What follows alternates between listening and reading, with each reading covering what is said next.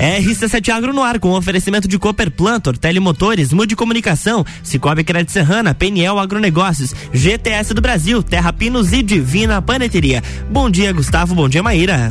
Bom dia, Luan Turcati. Bom dia a todos os ouvintes da RC7, em especial aos ouvintes da RC7 Agro. Eu sou Gustavo Tais e estou aqui com a Maíra Juline, nosso convidado que logo em seguida vamos apresentar. Muito felizes porque, afinal de contas, no dia de ontem, em especial, fizemos um ano de programa. Então você aí que se conecta com a gente, que gosta do mundo do agronegócio, seja muito bem-vindo nesse dia nublado. Provavelmente vai ser um sol que racha novamente. Maíra Juline, depois de uma temporadinha de férias, né? A senhorita, quer dizer, férias da rádio, porque tá a mil pelo Brasil, né? Oi, Gustavo. Bom dia. Bom dia a todos os nossos ouvintes. Estão me ouvindo bem? Sim, senhora. Mora lá. Então, Gustavo, férias da rádio, né? Mas a vida corre, a vida não para. N projetos que estão sendo tocados ao mesmo tempo, né? Projeto de pesquisa, abertura da, da startup. Então, tem muita coisa acontecendo. Mas eu queria dizer que é uma honra estar aqui, voltando para nossa terceira temporada. E o dia de ontem, para mim, foi um dia muito especial, Gustavo, porque, afinal de contas, a gente completar aí um ano, né? Um ano de projeto. No dia 2 de agosto, a gente iniciou aqui. E eu me lembro muito bem do dia que você me fez o convite. E, e eu fiquei com muito medo, assim, né? Porque para mim eu não sabia nem se tinha que apertar no botãozinho aqui na rádio para falar. Tamanha era a minha desconfiança com esse ambiente, né? E hoje eu me sinto muito feliz por tudo que me tornei aqui na rádio, né? Por, por não ter formação. Tenho muito a aprender ainda, mas acredito que pro básico já tá dando, né? então. então, assim, é uma descoberta pessoal também. Fico muito feliz. Fico muito honrada pelo projeto que a gente fez crescer duas mãos, as duas mãos minha e sua, mas de uma equipe gigante da rádio que tem por trás nos auxiliando, nos dando suporte a tudo que a gente precisa, ao Luan que está aqui todas as manhãs nos auxiliando, né? Ao Álvaro que sempre uma também responsabilidade su... tão grande por parte do nosso amigo aqui, o Luan Turcati, uma responsabilidade é, do nosso malvado favorito Álvaro, né? Chato, mas é, faz todo sentido. Faz todo sentido, né? Exigente com relação ao tempo, a, a agendar as a coisas, a gravação, qualidade da gravação, a qualidade do áudio. A pessoa que fez a nossa vinheta tão especial que parece que a gente muda de ambiente é, depois que começa. E, e, o que me deixa feliz, Maíra, assim, a gente estava conversando com o nosso é, convidado aqui na, na vinda, o dar a voz às pessoas que muitas vezes é, são esquecidas, que trabalham duro, que vêm, tem uma história dentro do agronegócio que muitas vezes a nossa comunidade não conhece e, e, fazer essas pessoas chegarem aos nossos telespectadores, às pessoas que, que, que, nos ouvem, os nossos ouvintes, a Maíra não tem satisfação maior. De fato, é o que mais me, me deixa feliz dentro desse projeto.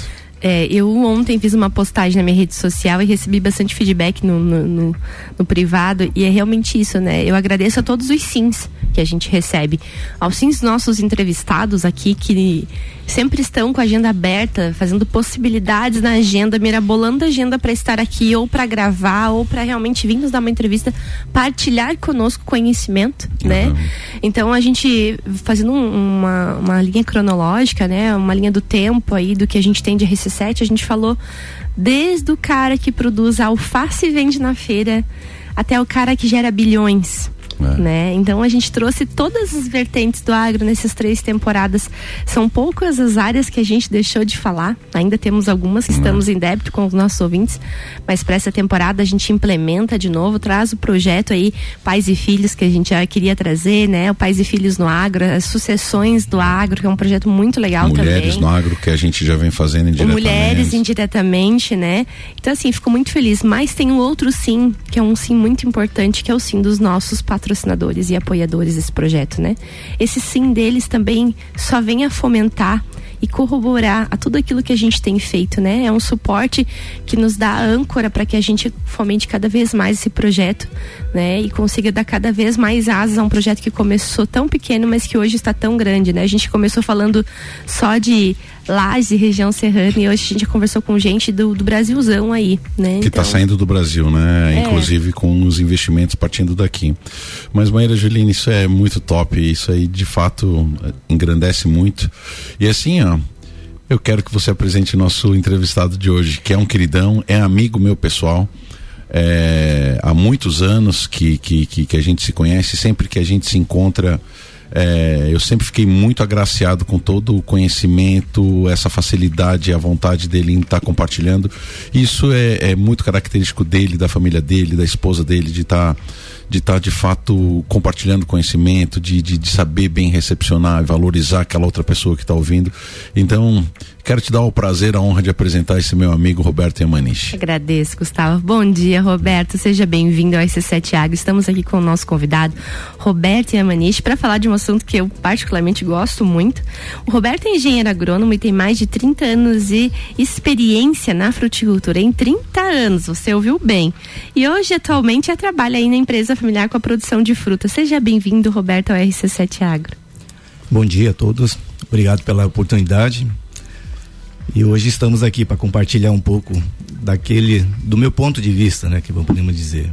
Muito bem. Sabe, Gus, que esse tema, ética na produção e comercialização de frutas, é um, um tema muito importante né? Ainda mais agora nos últimos anos aí que a gente tem falado tanto nas barreiras sanitárias, as barreiras fitossanitárias, né?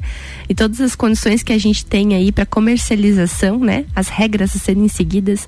Então acredito que vai ser um tema que vai dar bastante discussão. Eu convido os nossos ouvintes, você que está nos ouvindo aí, mandar mensagem. Qual é o número, Luan? 991 70 0089. Você que tem alguma experiência, ou conhece, ou quer fazer um relato, uhum. manda mensagem para nós, participa aqui conosco. Mas Maíra, antes de entrar nesse assunto, é, que ele é gigantesco, ele é maravilhoso e importante até mesmo para que a gente ilustre, afinal de contas, nós temos uma aptidão frutícola muito grande aqui na nossa região, até mesmo porque nós estamos numa ilha climática, né? enquanto algumas localidades do Brasil é, muitas vezes já iniciaram uma colheita ou atrasaram uma colheita, por causa dessa bolha climática, muitas vezes a gente consegue colocar produtos é, em momentos onde não tem alternados. É, alternados. Fora que nós temos aqui condição de produzir algumas frutas que necessitam do que a gente chama de horas frio.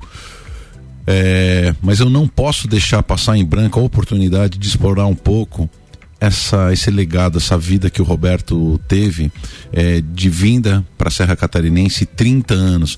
Roberto, é, sempre que a gente está junto eu, e, e, a esposa dele a Regina, ela fazia umas jantas na casa dela.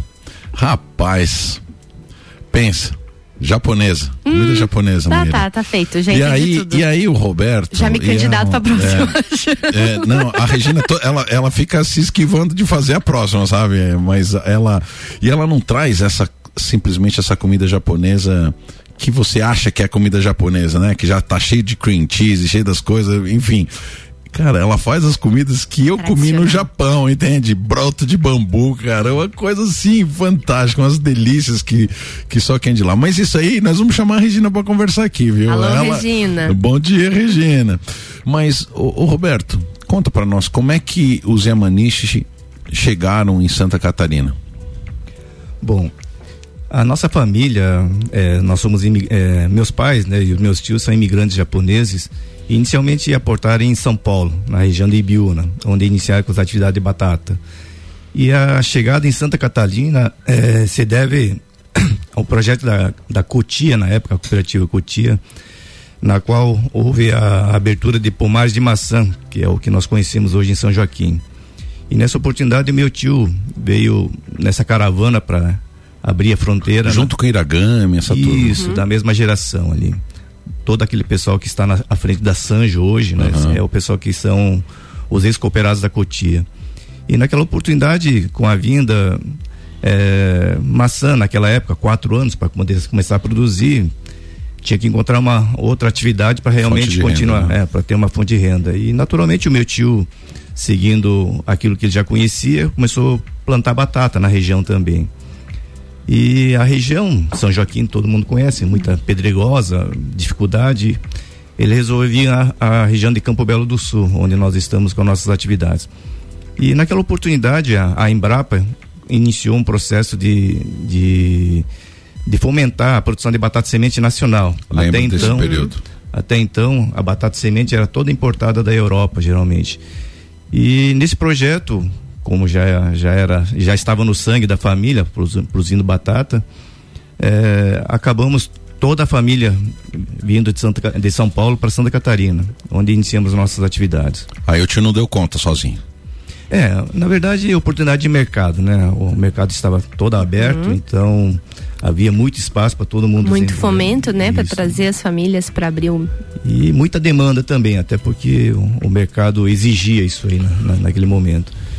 E naturalmente, como todo início de atividade, a gente começou com a batata semente, trabalhamos no, no período áureo da batata semente, ela começou a, a ter seus problemas, a família acabou migrando para o plantio de alho. O alho também teve seu período próspero, na qual depois entrou o mercado chinês, né, na, na, na questão da comercialização, levando a gente a começar a procurar outras alternativas, onde entramos na fruticultura. Né? O meu tio sempre foi produtor de maçã. E nós iniciamos atividades também paralelamente com kiwi fruit, que era uma novidade uhum. também no Brasil.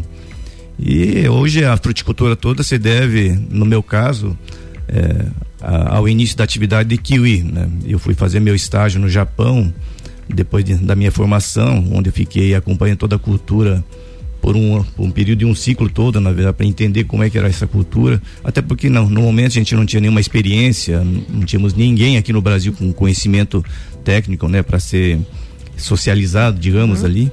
E, e, hoje nós somos o que estamos trabalhando, né? É, à medida que o mercado vai mudando, a gente vai tentando se adaptar apesar do Kiwi ter tido seus problemas, hoje o nosso carro-chefe é ameixa, né? E também temos alguma coisa no plantio de pera asiática.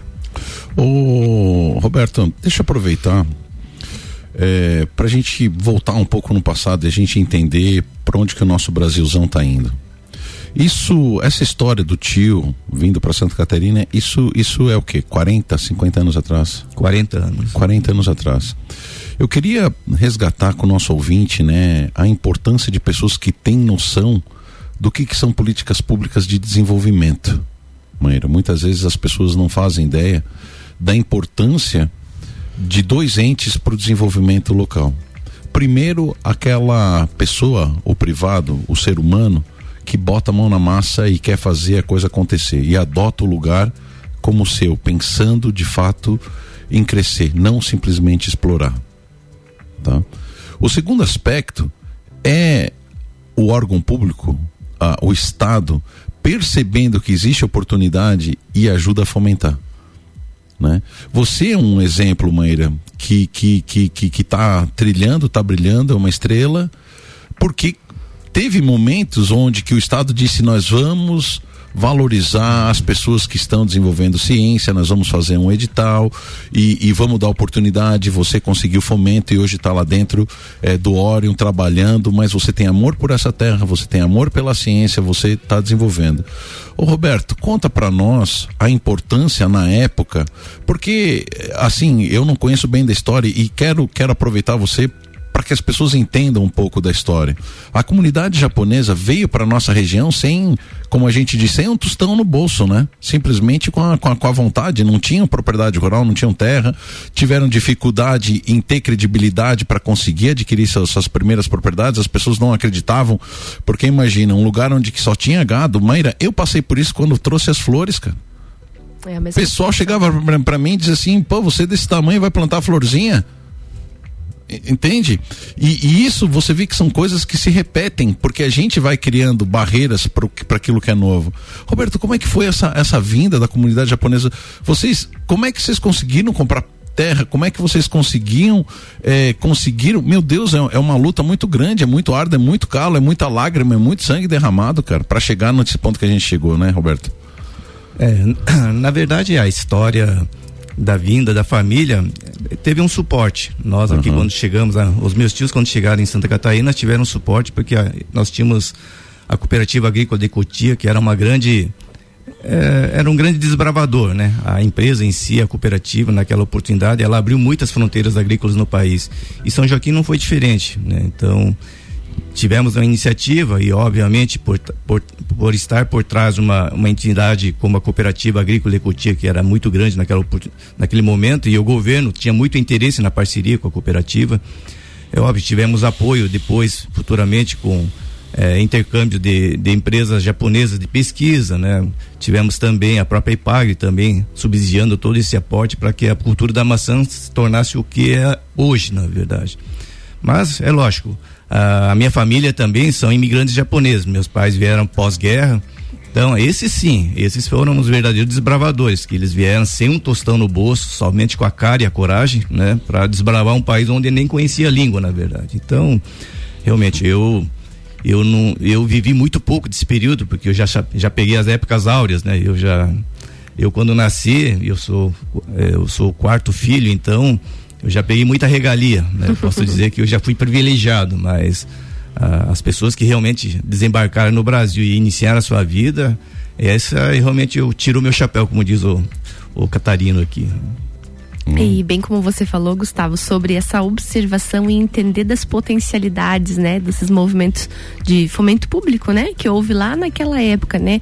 Alguém visualizou isso aqui como sendo uma região em potencial em algum momento, né? E entendeu então que deveria se mobilizar recursos, fomento, estrutura pessoal para colonizar e estruturar o que a gente tem hoje de fruticultura aqui na Serra né? Falando só de São Joaquim, mas a gente tem uma, na região toda ah, aqui um sim, fomento, sim, né? Sim, sim. Então eu vejo assim que, bem como você falou, essa questão da, da visualização das oportunidades, né? É, nada adianta, é aquela história que eu sempre digo, né? As oportunidades, elas estão aí, mas a gente tem que olhar para elas, estar receptivo né? De nada adianta você falar, falar, falar, falar e não perceber e não parar e atentar aos detalhes, né? Observar onde essas, essas oportunidades estão e direcionar a tua energia a elas. Isso é necessário, porque senão não vai acontecer nada. E vem, como você falou, eu também, se for analisar minha história, claro que eu não passo por um período difícil como esse de imigrantes, de chegada, num país que nem a língua se falava, provavelmente sem recursos financeiros, né? Que dificulta mais ainda a situação. Sem internet, sem, sem fornecedor. Nada. Aquela época não tinha nada. Sem, 40, você precisava uma muda, você não tinha.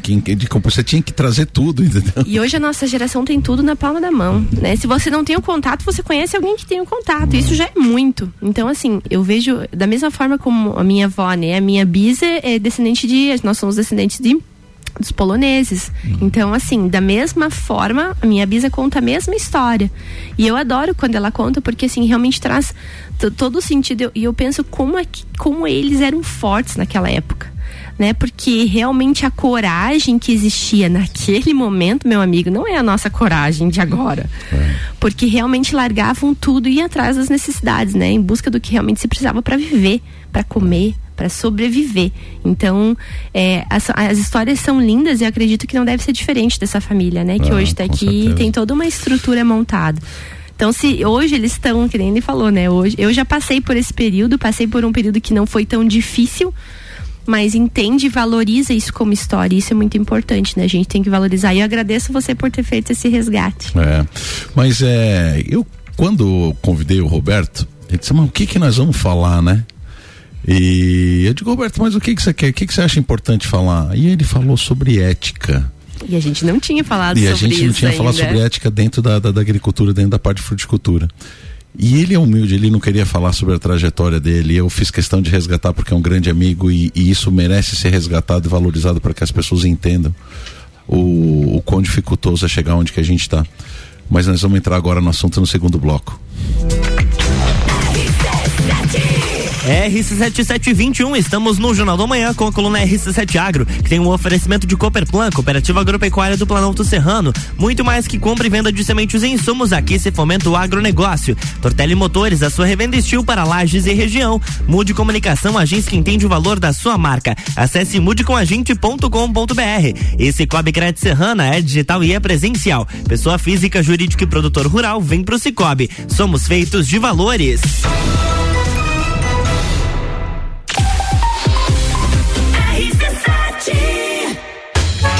Teste já rolou. Agora é pra valer. Vem aí, o Estantes da Serra. Dia 13 de agosto, na rua lateral do Mercado Público. Cervejarias participantes. Get Beer, União Serrana, Serra Forte, Aisvasser, Lajaica, Chopp do Zé e o Boteco Serena. Joga na agenda, 13 de agosto. As melhores cervejas e os melhores amigos no encontro que vai celebrar a vida. Estantes da Serra. Realização: Núcleo de Negócios Cervejeiros e Mercado Público de Lages. Apoio: ACIL, Prefeitura de Lages e Fundação Cultural. Rádio exclusiva. RC7. Motosserras Steel tá on aqui na Tortelli Motores. Toda linha de motosserras em até seis vezes sem juros. Isso mesmo, até seis vezes sem juros. É a hora de comprar aquela motosserra que você sempre quis, com a qualidade Steel e com atendimento especializado. Sua motosserra ideal está aqui. Ligue 3251 5000 e nos siga em arroba Motores e fique por dentro de todas as novidades. Você não pode perder essa. Tortelli Motores, sua revenda Steel para lajes e redes região. Amigo agropecuarista, a Peniel Agronegócios dispõe de uma loja completa para o ramo agropecuário, rações, sementes, insumos e uma linha completa de sementes de milho. Este ano com uma super novidade, estamos contando com convênio troca-troca para compras de semente de milho. A Peniel está localizada na margem da BR 282, ao lado da LS Tratores, próximo ao viaduto da Getal. Telefone 3224 4111. Peniel Agronegócios. Inovação, confiança e qualidade.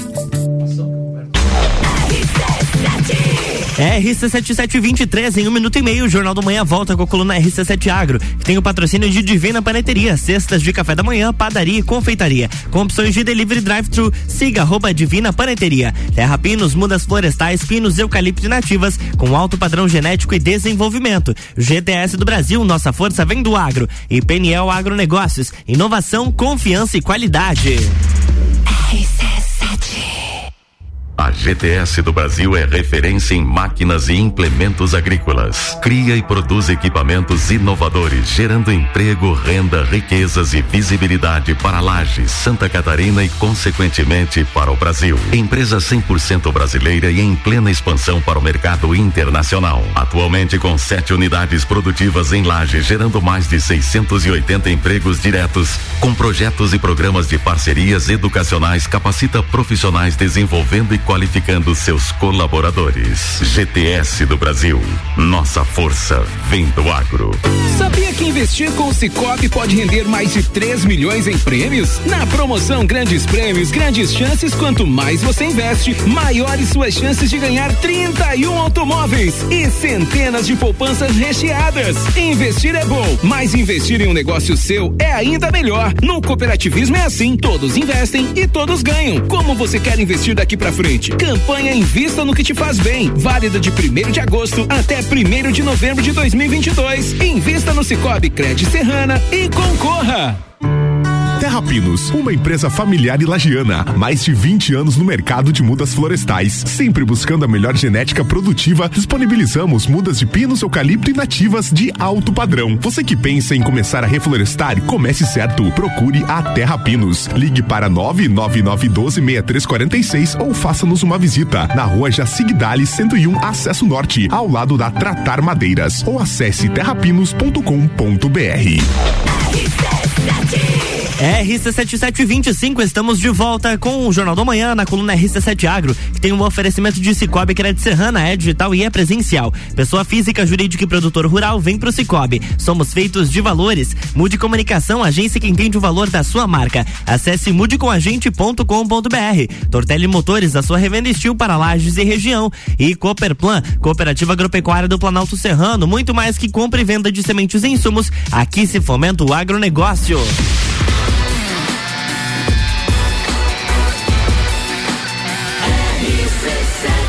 Número 1 um no seu rádio. Jornal da Manhã.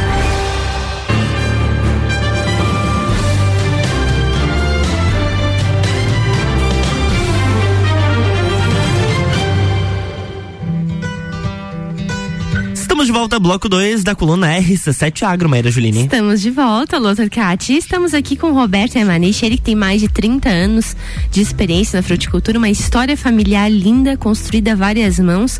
E que hoje a gente vai falar sobre um assunto muito importante, que a princípio a gente não tinha comentado aqui, Lothar Cati, é sobre a ética na Olha, produção de frutas. Bom. Um assunto bastante importante que eu acho que vai dar muito o que falar, mas antes disso nós temos áudio aí para veicular, por favor, Luan. Não, mas vamos dizer de quem que é. O Silvério é um dos grandes nomes é, da medicina veterinária na região, já teve aqui no nosso programa trazendo sempre assuntos muito pontuais, muito assertivo. É um cara que acorda às quatro da manhã e vai dormir às três. Se ele dorme uma hora por dia é, é demais. É um cara que está na batalha. E Silvério, a gente tem um grande carinho por você, por acreditar também no nosso programa de vindo, né? Agora a gente quer é, também trazer a doutora. Tá difícil. tá difícil, né? Mas é, nós vamos vincular o que você mandou pra gente nessa manhã. Bom dia, Gustavão, tudo bem? Primeiro serviço feito em lojas, estou subindo aqui para Urupema na companhia do programa aí, tá? Passando para parabenizar o projeto inovador de vocês aí. Ah, nós precisamos levar um pouco mais de instrução aí pro pessoal da cidade, valorizando esse setor imprescindível aí no Brasil, que é do agronegócio, tá? Ah, parabéns por um ano e que venham muitos outros, outros pela frente. Um grande abraço. Olha só, obrigada Silvério, obrigada por sempre fazer parte desse programa. Sempre que a gente chama o Silvério, dá um jeito e consegue estar aqui trazendo alguns temas interessantes, alguns temas da rotina dele de atendimento, né? E eu, e, e eu acho que o Silvério, Gustavo, ele é um grande exemplo do que a gente tem hoje, né? De estar disponível, né? E atendendo o produtor, o pequeno produtor que precisa de ajuda. Então ele sempre está disponível e acho que essa é uma das características mais importantes, né? Sempre está a serviço isso. Não, e é um cara que tem a mesma pegada do Roberto e que a gente acredita, né? De, do desenvolvimento local, desenvolvimento da região. É um cara que não se poupa a ensinar aos outros, está sempre ajudando os colegas. Mas enfim, hoje nós temos aqui o Roberto. Roberto, me diz pra, pra, pra gente.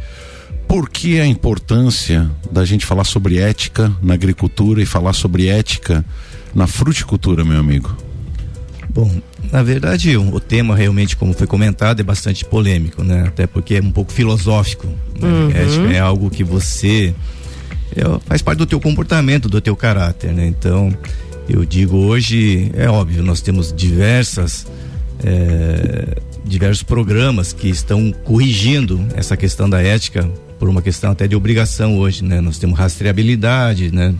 Que está amarrando a, a, a responsabilidade é, com relação àquilo que você oferece você produz ao teu consumidor e a rastreabilidade já é um grande caminho que está diminuindo a, a, o que aquilo que nós tínhamos antigamente que as pessoas faziam o que queriam na verdade e não se importavam com o consumidor né? Mas eu falo muito de ética porque eu pela minha história é, eu sou produtor de kiwi. Nós fomos um dos primeiros a iniciar a atividade de kiwi no Brasil e no kiwi eu sofri muito com essa questão, pelo fato do que o kiwi ser uma atividade, uma fruta que não exala odor, não muda de tom no, momento de colheita e as pessoas é, o ciclo dela, o correto né, seria colher a partir do mês de abril e as pessoas já estavam colocando kiwi no mercado já em fevereiro.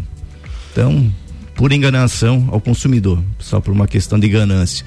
Então, e outra, a minha escola, né, como eu comentei anteriormente, eu fiz um estágio no Japão minha escola é japonesa na questão de qualidade, de apresentação de produto. Então, é o que eu pego bastante também na questão de que nós temos que apresentar ao nosso consumidor aquilo que realmente eu gostaria de, de estar comprando. Né? Essa é a minha visão com relação à ética. Então, por todos esses dissabores que eu passei na minha vida profissional, é que eu, eu relevo muito essa questão da ética, porque a gente fala muito de ética médica, né, de outras profissões, mas a ética está em todo momento, em toda a sociedade, né, em todos os setores produtivos de serviço, não importa qual. E eu acho que isso aí sempre está no, no patamar mais alto, né, para que a gente realmente possa fazer uma sociedade mais justa, na qual você está oferecendo serviços, produtos e principalmente na questão da alimentação, um produto que realmente atenda à necessidade do seu consumidor. É, tem vários exemplos que a gente tem que puxar. O, o nosso ouvinte, Roberto, ele tem produtores, tem pessoas altamente capacitadas, a exemplo do Silvério, pessoas que, que querem conhecimento técnico e a gente traz isso, entrega isso para o nosso ouvinte, mas tem pessoas que não sabem nada de agricultura. E, e, e nesse momento eu sempre falo para a Maíra, né? A gente tenta trazer o momento Gustavo Tais, que, que, que, que, que eu tento traduzir. traduzir algumas coisas que a gente fala. Querido ouvinte, é, quando a gente fala de, de, de, de frutas, algumas é, frutíferas, você pode colher ela em qualquer ponto que ela tem a capacidade de, quando desconectada, retirada do, do, do, do pé, ela tem a capacidade de continuar um ciclo de maturação é, e sim ficar num ponto ideal. Outras frutas é, não têm essa mesma capacidade. Né? Então, se você retirar ela é, num determinado ponto do, do, do, do da fru, da, do pé, da, da árvore, que seja, ela não vai conseguir chegar no estágio de maturação porque não tem ainda todos os componentes é, químico, hormonal, carboidrato, enfim, toda uma parte química suficiente para que ela continue o ciclo de maturação. É, e isso cada espécie tem então o seu ponto ideal de colheita. Então, a cultura do pêssego tem é, indicadores técnicos para que seja colhido, a ameixas tem indicadores técnicos para que sejam colhidos, a maçã tem é, características, componentes para que seja colhido, e o kiwi principalmente. E aí o Roberto traz, inclusive, a dificuldade de se saber o ponto do kiwi. O que, que seria o ideal? Eu até vou perguntar para o Roberto depois, tá? Qual que seria o ponto ideal? Como é que você sabe? Tem gente que inclusive diz que tem que fazer uma análise, espremer e ver qual que é a condição de açúcar, que a gente chama de BRICS, né? Dentro daquele kiwi para então propiciar. Então, muitas vezes é, é, de fato em algumas frutas você se você não tem conhecimento técnico suficiente você não consegue fazer a coisa certa mas o que que incomoda o meu amigo Roberto é o fato que tem pessoas que deixam os pontos técnicos de lado para aproveitar uma janela de preço e acaba oferecendo, ou seja, como ele não aparece, ele não se compromete, porque ele acaba entregando para pessoas também que não entendem, vai, sei lá, um, ele olha um kiwi grande, uma fruta ah, teoricamente bonita, mas que jamais vai entrar num ponto de maturação. Porque ele não foi colhido na, naquele momento certo e a pessoa faz a colheita, muitas vezes sabendo que não está no ponto ideal, para pegar aquela janela de preço. Assim como tem outras pessoas, Maíra Juline, que acabam entregando uma fruta sabendo que ela está pulverizada, que ainda não está no ponto que, que passou o, o, tempo o, o, tempo de carência. Roberto, eu estou mentindo ou, ou, faz sentido isso que eu estou falando? Não, está corretíssimo. A, a, a, frutas, né, no, no, no, caso especial que nós estamos comentando aqui, tem essas características. É, organoléptica, né, tem que ser respeitadas para que realmente você possa consumir ela no ponto adequado, na melhor qualidade possível. E eu, eu falo bastante com relação ao kiwi, mas uh, o primeiro exemplo mais clássico que houve na, no nosso mercado foi com relação à uva Itália. Pouca gente dessa geração já conhece a uva Itália porque ela praticamente foi dizimada do mercado por essa prática. O pessoal colhia a uva por ela ser verde, né? Todo mundo achava que não importa o ponto e o pessoal é, sobrecarregava o, o período de colheita, antecipando demais isso aí e praticamente acabou caindo uh, no esquecimento do, do, consumidor, porque eu também sou consumidor, né? Então eu parto do princípio que eu é, nenhum consumidor tem a obrigação de saber qual é o ponto dele. Aí eu falo da questão da responsabilidade da ética, porque quem tem que saber qual é o ponto ideal de de apresentar esse produto para o teu consumidor, eu acho que é o produtor, né? E é onde a gente amarra a ética, na verdade. Uhum. Ele tem que procurar fazer um trabalho, uma a condução da tua cultura e principalmente na questão da colheita, colher o teu fruto no, naquele ponto que realmente você possa apresentar para o teu consumidor a melhor qualidade possível. E é uma visão muito curta, né, Roberto? Sim. Porque porque é, é, o seguinte, a pessoa tem uma experiência negativa no consumo daquela fruta Sim. e ele nunca mais compra.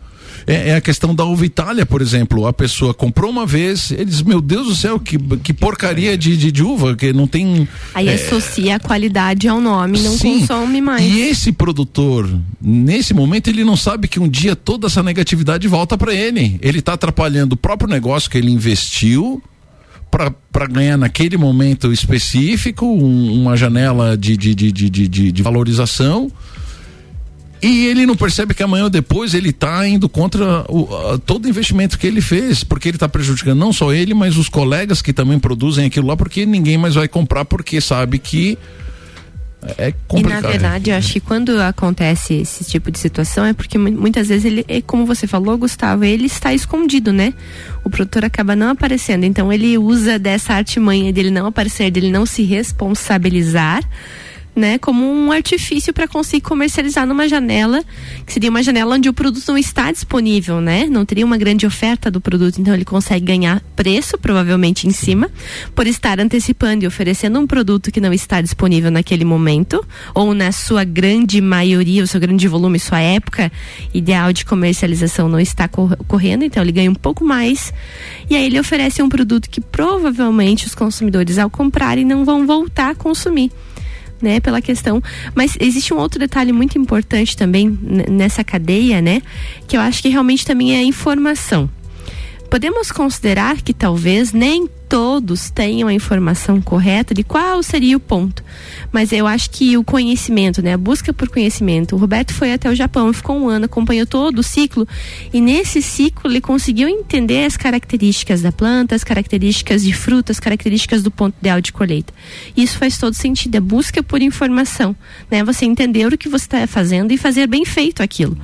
Então esse é o ponto. Roberto, mas me diz uma coisa de que maneira o consumidor final consegue se proteger disso? Como é que o, o, o, consumidor final pode separar o joio do trigo nesse momento, meu amigo? Bom, hoje, como eu comentei anteriormente, nós já temos várias ferramentas, né, que o mercado está tá, tá exigindo, principalmente os varejistas exigindo, que é a questão da, da rastreabilidade, que você pode começar a relacionar quem realmente é o produtor ou o responsável pelo pela distribuição da produção. Então, isso vem encurtando esse problema. Mas eu vou, assim, de uma forma bem clara, contar aquilo que aconteceu comigo. Nós conhecemos o kiwi, o kiwi está se tornando uma fruta popular hoje, as pessoas tá o ano inteiro nas gôndolas, né? Pode encontrar no mercado que for, você vai encontrar essa fruta. Mas eu, assim como aconteceu com a uva Itália, nós temos um caso específico do kiwi no Brasil, que é o kiwi Bruno. Uhum. O Gustavo deve conhecer, aquele kiwi mais compridinho, que parece um croquetinho. Uhum. Das espécies de kiwi, ela é muito característica, porque, por ter um formato oblongo, mais comprido do que as outras. As demais variedades, todas elas são mais arredondadas. E o kiwi, o kiwi Bruno é um exemplo clássico daquilo que aconteceu de que não deve ser feito. Hoje ela não tem mais mercado de Santa Catarina para cima. Paraná, São Paulo, que são as grandes regiões consumidoras, eles abominam o kiwi Bruno o consumidor não aceita mais a presença daquela fruta. Isso graças a uma ação dos pequenos produtores na, na oportunidade de tentar fazer isso de colher a fruta já em fevereiro, aproveitando uma janela e oferecendo a um produtor. Isso foi tão é, é, foi feito de uma maneira tão insistente ao longo dos anos que hoje praticamente o Kiwi Bruno não tem mais espaço. E eu vou contar uma, uma coisa que eu vejo que vai na contramão, que as pessoas não percebem, é o que eu queria deixar o meu recado aqui hoje. O kiwi Bruno, por exemplo, aqui na nossa região nós temos um consumo bastante interessante, o consumo per capita, que é muito importante na análise econômica de qualquer atividade econômica. Se eu conseguisse transferir o meu consumo per capita da nossa região aqui para São Paulo, a produção brasileira seria insuficiente para abastecer o mercado de São Paulo. Olha só a diferença da, da questão mercadológica que as pessoas não entendem naquele primeiro momento. Então, as pessoas vão atrás de um momento, na verdade, e esquece que a fruticultura é uma atividade permanente, né? É uma atividade que, que implantam né, uma, um pé de kiwi, na verdade, vamos dizer, um termo bem genérico, você vai ter essa, essa planta por, ao longo dos anos, né? Não vai ser uma fruta como se, não é uma espécie como um feijão que você decide se planta naquela safra ou não. Quem tem uma, uma cultura de kiwi, você vai ter que conviver com ela por bastante tempo, até por uma questão de equilíbrio econômico, você vai ter que encontrar esse equilíbrio. Então, eu, o exemplo clássico que eu quero colocar aqui é o que eu estou comentando com relação ao Bruno. E hoje, na contramão, o que está acontecendo? As, é coisa do Brasil mesmo. Nós temos que provar para o consumidor que a nossa fruta é boa. Né? Então, nós vamos falar agora do melão rei. Eu, desculpe até citar os nomes Não comercial. Problema. Mas o melão rei é aquele, ó. O melão era outra espécie também que estava na mesma, na mesma linha. Né? O Brasil era um grande exportador de melão e o melão squash, né, que falam lá fora o pessoal para poder aproveitar o ponto de, de, principalmente na questão de logística, transporte, estavam colhendo melão no seu na sua capacidade mínima de maturação no carro uhum. para poder exportar. Os americanos, os outros países que consomem esse melão acostumaram a comer um melão que parece um pepino, na verdade, não é nenhum Não é nenhum melão. nenhum melão, mas o, o nosso melão para aproveitar o mercado interno, o que acontece? Nós queremos, o brasileiro gosta de coisas mais doces, né? É uma questão Paladar adocicado. Isso. Meu paladar é europeu, é mais ácido. A gente tá aqui no minutinho final, mas eu tenho mais um recado pra vocês. Tem mais um Tem recado? mais um recado, só que agora esse recado é ao vivo. Ricardo Opa, Córdova, bom opa. dia, Ricardo. Porque os caras já estão se despedindo, bicho. Viu como é que é o negócio?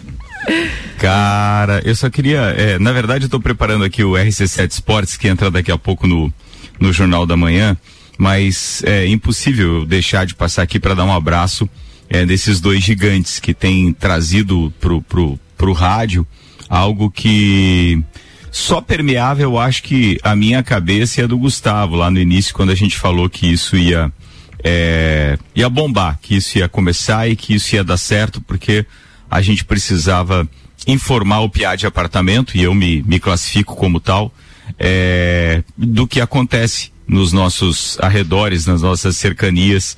E, e quando eu ouço o Roberto falar aí participando com vocês, eu tenho convicção de que a gente acertou em cheio. Porque assim como eu, quantos não sabiam nada a respeito do Kiwi, por exemplo? E uma informação como essa, que dá conta de que se o consumo lá em cima, lá em São Paulo, por exemplo, per capita fosse o mesmo consumo que nós temos aqui na região de Lages, que isso eh, faria com que a produção fosse insuficiente, eh, isso é conteúdo demais. Entende? É demais. É, é, é a gente conseguir ter informações que nem todos têm, só aqueles que estão ligados no rádio aqui nesse horário e que numa conversa qualquer, quando falar de tudo aquilo que se produz na nossa região e etc., a gente pode falar, obviamente, é, participar da conversa por ter conteúdo. Então, é só para dar um pequeno exemplo, fora tudo aquilo que a gente já fez e já falou nesse programa ao longo de um ano, de que a gente realmente estava certo quando a gente idealizou isso.